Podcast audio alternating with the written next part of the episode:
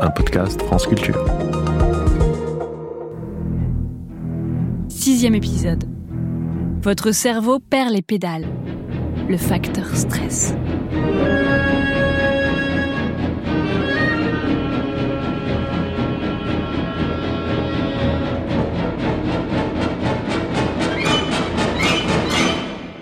Est-ce que vous avez senti votre cœur s'accélérer? Est-ce que vous avez eu la poule au ventre? Les dents de la mer, thème très connu, culte, nous met un peu tous en tension. Cette tension corporelle qu'on peut ressentir n'est pas anodine. Contrairement à ce qu'on pense, notre cerveau ne fonctionne pas du tout comme un ordinateur qui répète les mêmes opérations. Genre avec un même input, on va avoir les mêmes outputs. Mais on est sujet à plein de facteurs qui viennent moduler comment on fonctionne. Et on a vu certains de ces facteurs au cours des épisodes précédents, que ce soit le contexte, les a priori, etc. Pour ce dernier épisode, on va parler du grand oublié en psychologie et en neurosciences, notre corps. L'état de notre corps a un impact direct à la manière dont on pense le monde, à la manière dont on intègre le contexte, la manière dont on bouche des trous et tous les euh, mécanismes qu'on a vus jusque-là. Par exemple, en anglais, il y a un mot que j'aime beaucoup qui est un porte-manteau qui est le mot hungry. Le mot hungry vient d'une contraction de hungry et angry. C'est quand on est en colère parce qu'on a faim. Vous pouvez parfois vous disputer avec quelqu'un et penser qu'il y a vraiment un sujet de désaccord, alors que c'est juste que euh, vous n'avez pas bien mangé, ou que la salle est trop froide, ou qu'il fait trop chaud. On peut être irritable parce qu'on n'a pas bien dormi. On peut aussi parler, par exemple, du stress, qu'on appelle le mal euh, des temps modernes. Chaque état corporel influence la manière dont on stabilise l'ambiguïté, la manière dont on se raconte une histoire, la manière dont on intègre le contexte. Par exemple, si quand vous avez faim, vous êtes en colère, quand vous êtes fatigué, vous êtes irritable, quand vous êtes stressé, vous avez plus tendance à faire deux choses. La première, ce qu'on appelle la catastrophisation. Vous avez tendance à imaginer les pires scénarios, à stabiliser l'ambiguïté du futur sur des registres négatifs. Et vous avez une autre tendance à être dans ce qu'on appelle de l'hypervigilance. Tout devient hyper important. Par exemple, vous êtes stressé par une présentation que vous devez faire, vous allez passer 10 minutes à choisir la police de votre texte, ou la taille, de passer de 11 à 12. 12 c'est trop grand, 11 c'est trop petit. Si vous n'étiez pas stressé, vous aurez même pas pensé à ces facteurs. Vous aurez juste fait votre contenu, peut-être répété un peu, et vous serez allé. L'état de notre corps conditionne tous les facteurs de reconstruction du monde qu'on a vu jusqu'à maintenant. Il ne suffit pas d'observer notre raisonnement pour comprendre comment on réfléchit. Il faut tout le temps prendre en compte l'état aussi de l'organisme. Nous ne sommes pas un cerveau dans un bocal qui reçoit juste des afférences du reste du corps, comme on aurait pu le croire dans certaines expériences philosophiques. Notre cerveau n'est pas un chef d'orchestre dans une sorte de tour d'ivoire qui dirige le reste de mon corps passivement. Notre cerveau est un organe d'interrelation qui est soumis aux mêmes règles que le reste du corps. Avec Descartes, on avait séparé le corps de l'esprit. Et aujourd'hui, cette idée est un peu tombée en désuétude. Il y a de moins en moins de personnes qui pensent qu'on a vraiment une âme qui est en train de contrôler un peu mon corps comme un marionnettiste. Ce système binaire du corps et de l'esprit a été remplacé par une idée tout aussi fallacieuse, qui est la séparation du corps et du cerveau. Que mon cerveau n'obéit pas aux mêmes règles que le reste de mon corps. Mais quand on s'intéresse à comment on fonctionne, on réalise que c'est quelque chose qui est très très important, que l'état physiologique dans lequel je me trouve est un facteur nécessaire pour pouvoir évaluer mon fonctionnement. En gros, il y a deux facteurs. Il y a mes compétences, mais il y a aussi l'accès à mes compétences. Et si mes compétences, on pourrait imaginer qu'elles siègent un peu dans mon cerveau, ma connaissance des mathématiques, de la neuroscience, des aires du cerveau, ou d'un langage, ou de n'importe quelle autre compétence, il y a après l'accès à mes compétences. Je peux avoir un trou de mémoire, je peux être en état d'hypervigilance selon l'état de mon corps.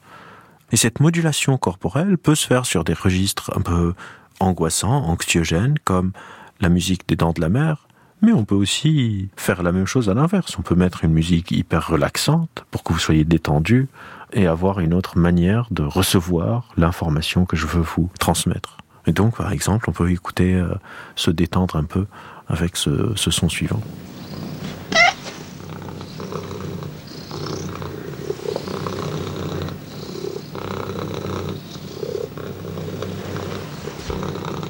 Vous sentez mieux, un peu mieux là?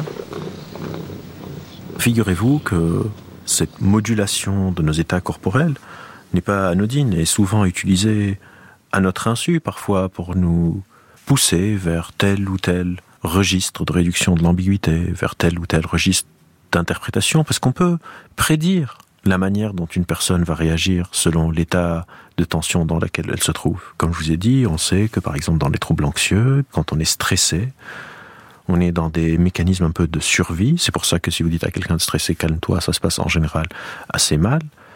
Et que si une personne stressée est hyper vigilante et catastrophisante. Mais on peut imaginer d'autres modulations, qu'il y a certains états corporels qui vont vous pousser par exemple à manger plus vite. Et c'est pour ça que dans plusieurs restos de fast-food, on met une musique assez cadencée. Il y a des études qui ont été faites pour voir est-ce que les gens mangent plus vite, donc libèrent la table, et donc je pourrais faire un chiffre d'affaires un peu plus important, ou parfois beaucoup plus important, selon l'ambiance sonore que je crée dans mon resto pour pousser les gens à manger plus ou moins vite. On a tous entendu les génériques euh, du journal de 20 heures à la télé. C'est pas par hasard que la musique, c'est pas des bols tibétains, qui a le ou quand il y a un flash d'infos. Ça crée une sorte de tension, et comme je vous ai dit, quand on est un peu stressé, on est dans une hypervigilance, ça va pousser mon cerveau à se dire, ah, ce truc est important, il faut que j'y fasse attention. Là aussi, c'est pas anodin. Ça va moduler la manière dont je vais apprécier les nouvelles de ce qui se passe dans la société et comment cela va être intégré dans mes modèles mentaux? Pendant longtemps, par exemple, je sais pas, peut-être que ça se fait encore, mais en tout cas, il y a une période quand je lisais sur ce sujet, les pubs, par exemple, à, la télé, dans, dans, le mixage des pubs, le volume est tout le temps à 100%. Donc c'est pour ça que parfois vous êtes en train de regarder une série à la télé et le volume n'est pas particulièrement élevé. Quand la pub arrive, vous devez baisser le volume de votre télé et une fois que la pub est finie, là vous entendez plus très bien, il faut rehausser. Là aussi, parce que c'est son plus fort avec une musique qui là aussi est assez rythmée, va attirer votre attention pour que le publicitaire se maximise les chances que vous fassiez attention à son produit et éventuellement qu'il puisse vous le vendre.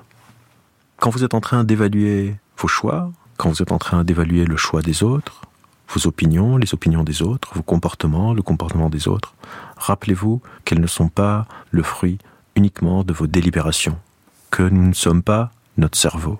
Je ne suis pas juste une personne qui reçoit de l'information, qui la traite de manière déconnectée. On pourrait même penser qu'il y a une sorte de capacité cognitive qui est tout le temps en train d'être modulée. Et ça, ça a même des implications pour le système éducatif. Quand je suis en train d'évaluer, par exemple, je vais accepter des personnes sur dossier et les personnes qui ont les meilleures notes, on va les prendre à la fac et ceux qui ont une de moins bonnes notes, on va pas les prendre. On pense que cette méritocratie est un jeu qui est juste. Mais en fait, c'est pas vrai parce que on ne part pas tous du même endroit. Si moi, par exemple, je mange pas très bien, mon lit est moins confortable, je vis dans une maison qui est bruyante, l'accès à mes compétences est désavantagé par rapport à la personne qui fait l'examen à côté de moi, qui, elle, a ses 8 heures de sommeil par nuit, s'hydrate bien, mange bien et étudie dans un environnement qui est plutôt calme.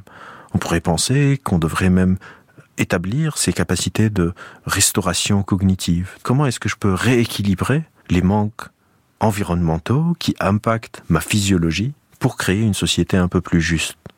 On n'est pas vraiment en méritocratie parce qu'on ne démarre pas tous du même endroit. C'est comme si je fais courir des athlètes aux Jeux Olympiques et que je laisse les jambes de certains participants et quand ils perdent, je dis bah désolé, l'autre était plus rapide que vous. On ne part pas tous du même endroit et tant qu'on ne prend pas en compte ces différences contextuelles, d'a priori et corporelles, l'idée d'une certaine justice sociale restera une illusion.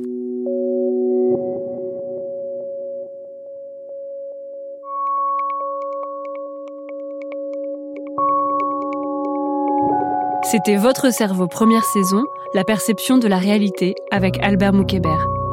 Réalisation Charlotte Roux, conseillère au programme Camille Renard avec la collaboration de Pascaline Bonnet.